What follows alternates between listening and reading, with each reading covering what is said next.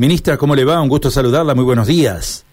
Buen día, ¿cómo están? Muy bien, nosotros muy bien, aguardando novedades y por supuesto ampliar un poquito este concepto. Sabemos que la provincia, la nación han suscrito un convenio y bueno, y en este contexto la idea es ampliar el alcance de este convenio, hacerlo conocer, ¿no?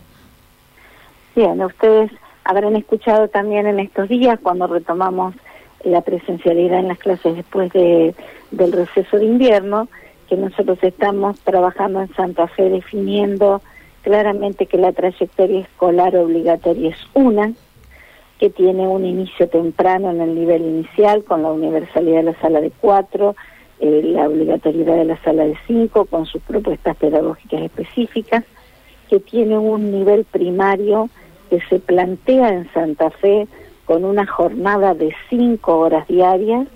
Estamos este, comprometidos en universalizar ese formato de cursada de cinco horas diarias para los niños y niñas que cursan la escuela primaria santafesina esto implica también la revisión de, su gramática escolar. Estamos trabajando fuertemente en la construcción del diseño curricular del nivel primario, que además es una deuda que tiene la provincia de Santa Fe con el nivel, y en la posibilidad de que más tiempo en la escuela implique esta alternativa de mejorar los aprendizajes fundamentales, eh, básicamente poniendo foco en la lectura en la escritura, en el aprendizaje de las experiencias científicas que habilitan pensamiento matemático, computacional. Por lo tanto, ayer firmamos con el ministro nacional y el gobernador Omar Perotti el convenio para este, hacer posible esta extensión horaria en el nivel primario y eh, este, este compromiso que asumimos donde el Ministerio Nacional va a financiar el 80% de esa extensión y el 20% restante es la contraparte que eh, ofrece la provincia. Y estaríamos comenzando ya en agosto con la primera etapa que son las escuelas rurales santafesinas y algunas que están también en las pequeñas comunidades. Estamos hablando de 25 horas semanales de clase. 25 horas semanales de clase que van a incluir una hora semanal obligatoria de lectura para todos los niños y niñas, una hora semanal de taller de escritura y una hora semanal de experiencias científicas e incorporación de las nuevas tecnologías. Progresivamente vamos a ir trabajando en la orientación didáctica de estos espacios que hay que asegurar con la extensión horaria y también en esa organización que decimos hay que volver a mirar de la escuela primaria para trabajar mucho en el fortalecimiento de los saberes elementales, fundamentalmente lengua y matemática, son esos saberes que construidos a tiempo habilitan el aprendizaje en toda la vida. Eh, ministra, se ha hecho mucho hincapié en este último tiempo en todo esto que tiene que ver con los resultados, ¿no? De las evaluaciones que han tenido ustedes desde las pruebas que se han realizado a los alumnos. ¿Cuál es el cuál es el resumen, cuál es el balance que han hecho ustedes de todo esto? Bueno, en realidad las pruebas a aprender han dado los resultados, diría yo, este, prácticamente esperados. Estamos eh, frente a la evaluación de un sexto grado 2021, que es el resumen de una trayectoria de cuatro años donde la Argentina tuvo una enorme desinversión en la educación, el ciclo alfabetizador de primero, segundo, tercero y cuarto grado se resolvió hasta el año 2019 y después tuvimos el periodo 2020-2021 que fue un periodo pandémico. Por lo tanto, este, nosotros valoramos muchísimo el esfuerzo de todos nuestros chicos, nuestras chicas y de todos nuestros docentes.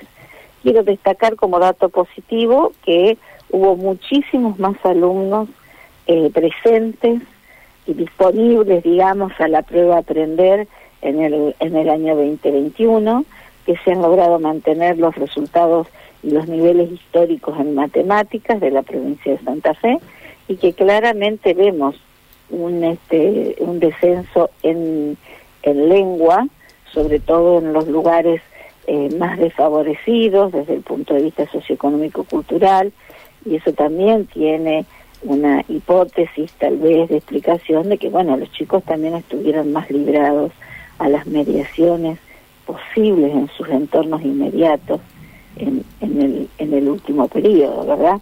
Por lo tanto, hay que trabajar muchísimo en fortalecer esos aprendizajes, eso es lo que estamos haciendo, y fundamentalmente vamos a poner mucho empeño en lengua, en lectura y escritura. Eh, ministra, no puedo evitar preguntarle por un tema que hoy está en todos los medios, ¿no? No solo nosotros, este, otros medios han divulgado esto. Hay un frente de conflicto en el plano gremial con los sindicatos, concretamente AMSAFE, SADOP, ya han hecho anuncios referidos a un frente de conflicto con la provincia, porque Por el tema paritaria, ¿no? Adelantamiento de paritarias y bueno, y una serie de reclamos que vienen sosteniendo. Eh, ¿El gobierno provincial se va a mantener en su posición de cara a estos reclamos? Bueno, nosotros este, siempre decimos que no es el Ministerio de Educación el que resuelve la convocatoria de la paritaria, es una paritaria provincial que involucra a todos los gremios que tiene este, el Estado provincial. Cuando eh, eso se produzca, seguramente si hay una nueva convocatoria, se convocará también a los gremios docentes. Por el momento, lo que nosotros podemos decir es que venimos cumpliendo eh, rigurosamente la paritaria que teníamos acordada.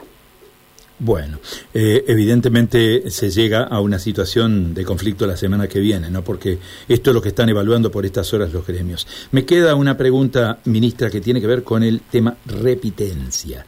¿eh? ¿Qué análisis hacen ustedes de esta cuestión? Bueno, continuando con la misma línea argumental que yo les estaba explicando de la trayectoria única, expliqué el, el ingreso temprano en el nivel inicial, el fortalecimiento de una escuela primaria que tiene que garantizar los saberes elementales y fundamentales para todas nuestras infancias y que se continúa en la articulación de una escuela secundaria, que nosotros definimos una escuela de avance continuo con algunas innovaciones que seguimos trabajando y concertando con todo el sector del nivel secundario. Hemos escuchado muchísimo en las mesas territoriales antes de la pandemia, después de la pandemia, a los estudiantes del nivel. Ustedes saben que la escuela secundaria es una escuela mirada a nivel mundial. Hace mucho tiempo que venimos diciendo que es una escuela que no le está dando a los adolescentes las respuestas esperadas. Es donde se observan los indicadores más preocupantes. Hemos trabajado mucho sobre eso y estamos diseñando, por ese motivo también, una escuela de avance continuo que básicamente le plantea a los chicos que todo aquello que ellos van aprobando en su recorrido de trayectoria escolar no se vuelve a desaprobar, sino que se avanza sobre lo que se tiene ya acreditado para seguir aprendiendo lo que falta. Y en ese sentido estamos mirando mucho el modelo pedagógico del nivel superior. Es como en la universidad. Cuando uno desaprueba una materia, vuelve a cursar o a aprobar o a trabajar con ciertas regularidades esa materia, pero no vuelve a hacer todo lo que tenía aprobado.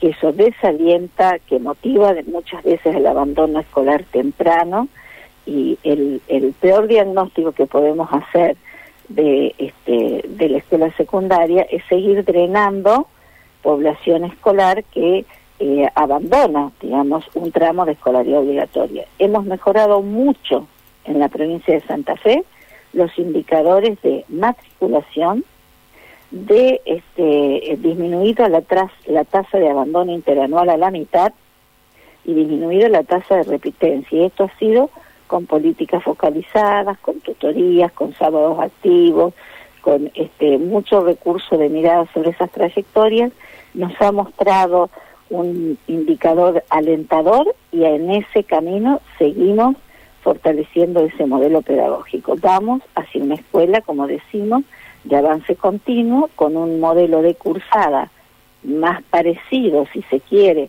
al de la universidad, que les permita a los chicos sostenerse y seguir aprendiendo, porque para cursar la trayectoria obligatoria hay que acreditar todo lo que esa trayectoria obligatoria propone.